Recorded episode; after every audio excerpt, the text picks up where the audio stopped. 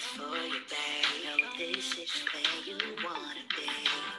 I know it's gonna take time, but I'm here for you, baby. Never break.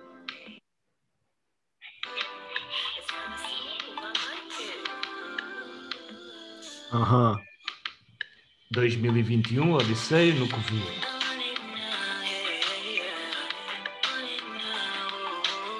It now, yeah,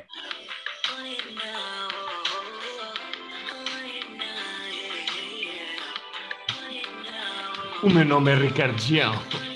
Eu sou o Dani Pinto. Eu sou o João Santos. Oh yeah! E hoje vamos fazer. O que, Ricardo?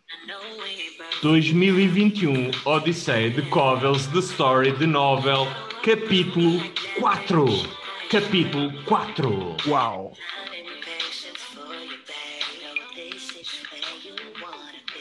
Aham. Tá bom, se calhar tá bom. Se calhar, se calhar tá bom. Tá, acho que tá, a introdução está Ah, boa. tá bom, muito, muito obrigado. E sem demoras, vamos eh, começar o quarto capítulo, porque acho que acho que toda a gente já sabe o que é que Vamos vamos mergulhar fazer. de cabeça. Vamos mergulhar de cabeças. 2021, Odisseia de Covels, The Story, The Novel, capítulo 4. O desafio. Estávamos em outubro de 2006 e aproximava-se o verdadeiro início das aulas da UTIB, quando eu sou contactado telefonicamente pelo professor Artílio Batista, na época coordenador da Universidade da Terceira Idade do Barreiro, que me propôs o cargo de professor da turma de teatro, a qual iria ser dinamizada a partir desse ano letivo 2006-2007. Obviamente que aceitei o desafio e propus logo no primeiro dia de aulas, que ocorreu na Biblioteca Municipal do Barreiro, no dia 6 de novembro de 2006, a seguinte estratégia e objetivos para 2006 e 2007. Ele ficou gelado. Sabia que ele nunca lhe enviaria propositadamente nada que fosse perigoso, mas a verdade é que ele não tinha uma visão muito comum do que era perigoso. Sabia-se que tinha feito amizade com aranhas gigantes, comprara cães com três cabeças ou homens com quem jogara nos bares e guardara ilegalmente ovos de dragão na sua cabana. Muito nervoso, ele, ele fez um, buraco no embrulho. A coisa tentou novamente mordê-lo. Ele pegou na lâmpada que tinha à mão à cabeceira da cama, agarrou-a com força com as mãos e levantou à altura da cabeça, pronto para lhe bater. Chegámos hoje de manhã e não fomos bem recebidos. Porque não havia ninguém na praia a não ser montes de tipos mortos ou montes de pedaços de tipos de tanques e de caminhões destruídos. Surgiam balas um pouco por todo o lado e uma desordem destas não me dá gozo nenhum. Saltámos para a água, mas era mais profunda do que parecia e escorreguei numa lata de conservas. O rapaz que estava mesmo atrás de mim ficou com três quartos da cara arrancados por uma bala e eu guardei a lata de conservas como recordação. Meti os pecados da cara dele no meu capacete e entreguei-lhes. Ele foi à procura de quem o tratasse, mas parece ter tomado pelo caminho errado, porque entrou na água até ficar sem pé e não creio que veja o suficiente lá no fundo para não se perder. How to be a supermodel. Since I, I am a cover girl, I thought if any of you are interested in learning a little bit about modeling, I could offer you some tips. I've sashed down plenty of catwalks in my day, well, one, but I know what it takes to make an impression. So, here are some suggestions as long as you are willing to be fierce. 1. The look. Always look like you're angry at the universe for making you so pretty. Ele espirou-se da sala de jantar antes que alguém pudesse impedi-lo. Entrando na despensa debaixo das escadas, cuja porta se abriu magicamente, mal ele se aproximou. Em poucos segundos, tinha carregado a mala até à porta da frente. Subiu as escadas a correr e enfiou-se debaixo da cama para retirar dos esconderijos a folha cheia de livros e presentes de aniversário. Escapou-se com a gaiola e desceu as escadas até ao sítio onde deixara a mala. Mas, nesse momento, o tio saía da sala de jantar com uma perna das calças ensanguentada e feita em farrapos. Volta aqui! gritou, Volta e põe-na bem. Quem bebe apenas vodka conserva a razão e a boa memória, ou então perde ambas de uma vez. Bebendo 100 gramas desta lágrima, a memória mantém-se boa, mas a razão tolda-se completamente.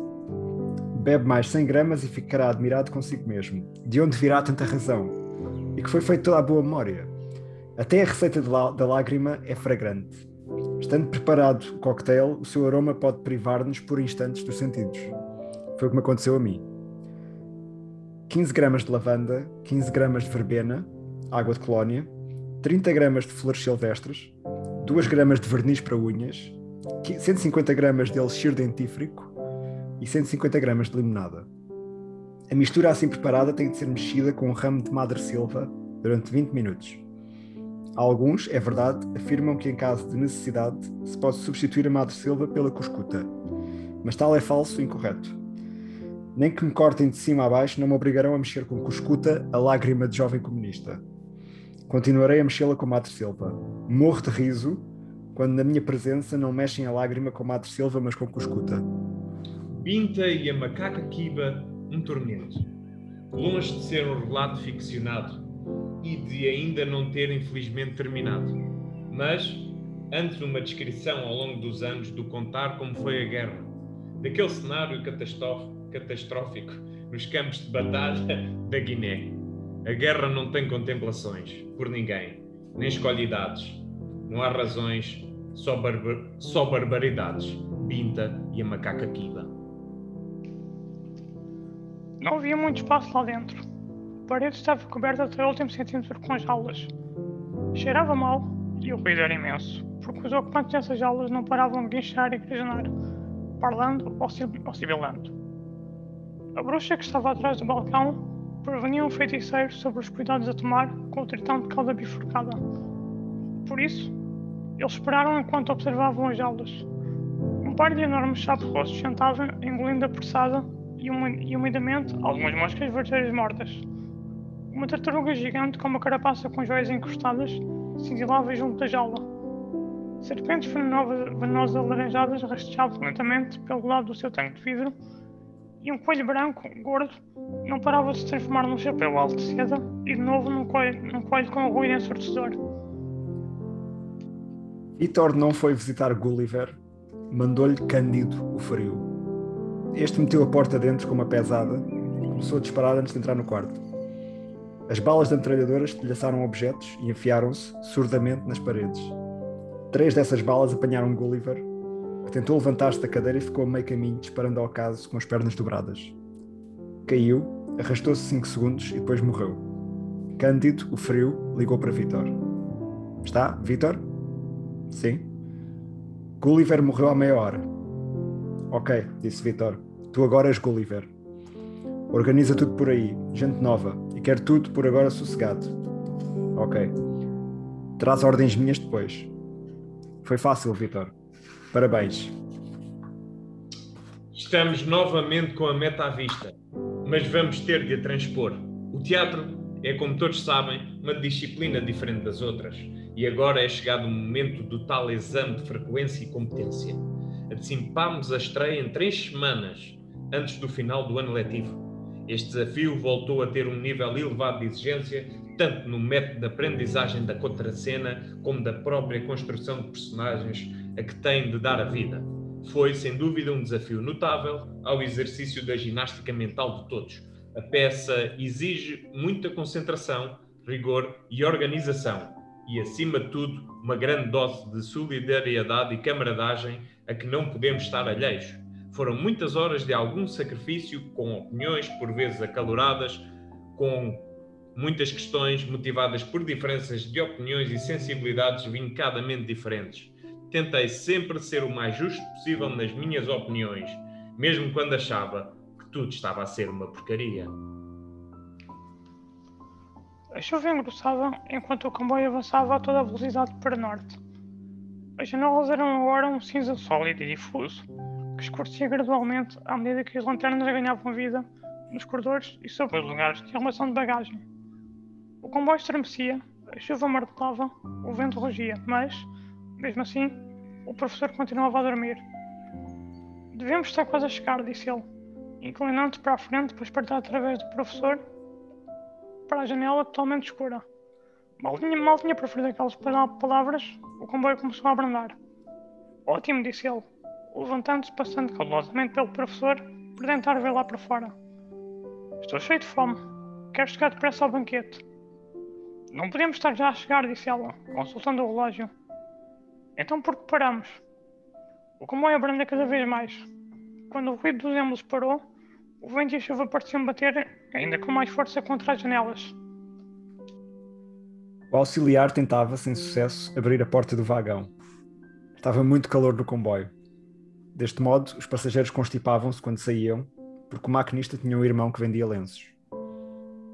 Tinha-se afadigado todo o dia para conseguir uma colheita miserável e o seu coração estava cheio de satisfação porque ele ia matar o patrão.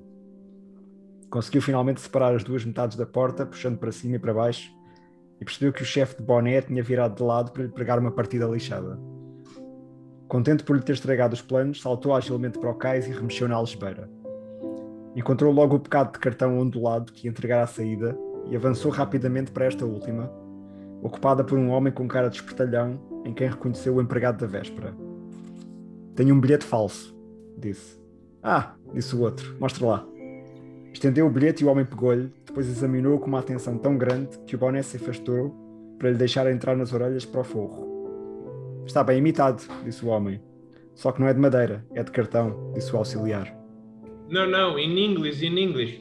I just remember some people I forgot to thank in the acknowledgement.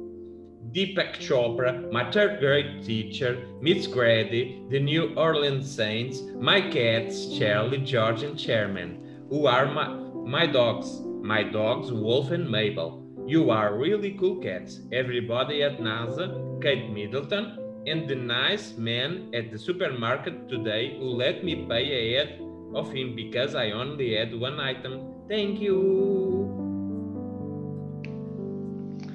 Com, to- com todas as forças que conseguiu reunir, ele levantou a cabeça alguns centímetros do chão e viu que, no meio da luz, um animal atravessava o em galope.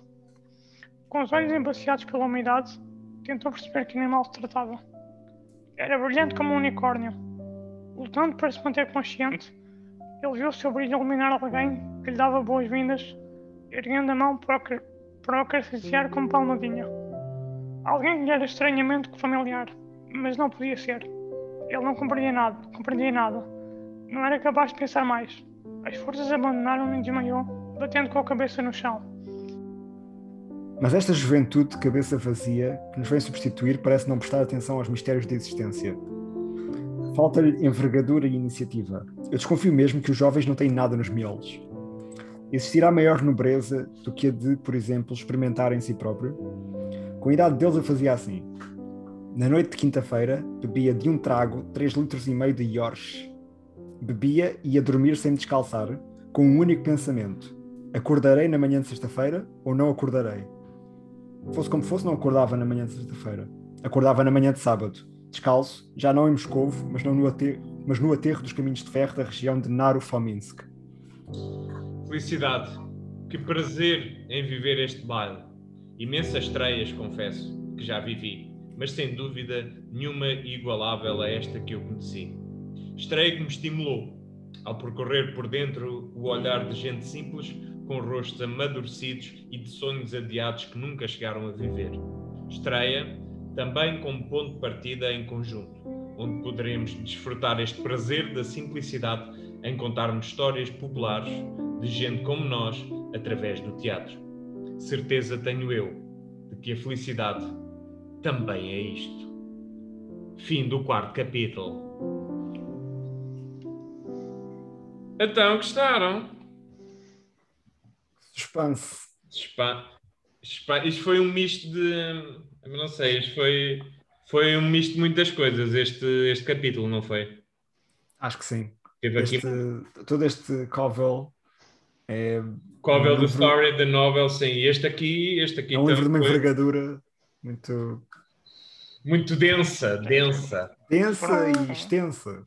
Foram tipos de livros diferentes hoje. O, o meu era de ficção, o, o, o Ricardo, um deles, pelo menos parecia ser uma autobiografia ou algo assim. Sim. É assim, então eu vou começar. Uh, eu, um, o, em português, que eu desta vez decidi inventar no inglês, foi a última vez, não volto a fazer. Uh, uh, meu... O meu francês. Para a próxima é em francês, que ainda é pior. Eu um, decidi fazer uma homenagem uh, ao teatro da Universidade do uh, Teatro da, da Universidade de Terceira Idade do Barreiro, o seu livro de, do, do, Teatro da UTIP, uh, chamado A Idade Maior, que foi lançado este ano e que é uma, uma biografia dos, dos 20 anos da, da UTIP. Portanto, um, quis fazer esta homenagem. E li também uh, o livro da Ellen DeGeneres. Seriously, seriously, I'm kidding. Pronto, em, em inglês, como, ah, como podem ter percebido. Uh, e tu, Dani? Eu li o Harry Potter e o Prisioneiro de Azkaban. Ai, me parecia. Eu reconheci, eu reconheci. Sim, pelo menos a, a série é reconhecível, o livro específico, talvez, eu, se conhecerem bem a história. Eu, eu, reconheci por causa do, do, do hipogrifo, né? Que Sim. é o Hagrid tem. Eu quando ouvi pensei, isto é Harry Potter. E eu, bem, eu tenho aqui uma, um triplo de livros, todos meio surreais. Três, três livros hoje? Tirei três livros. Tenho As Formigas, do Boris Vian, que são contos tenho de Moscovo a A lucidez de um alcoólico genial. Basicamente é um bêbado andado de comboio na Rússia. Olha, eu gostava muito de ler, se emprestar. É muito fixe, é muito fixe. E tenho o Black Pot do Dennis McShade, vulgo Dinis Machado. Ok.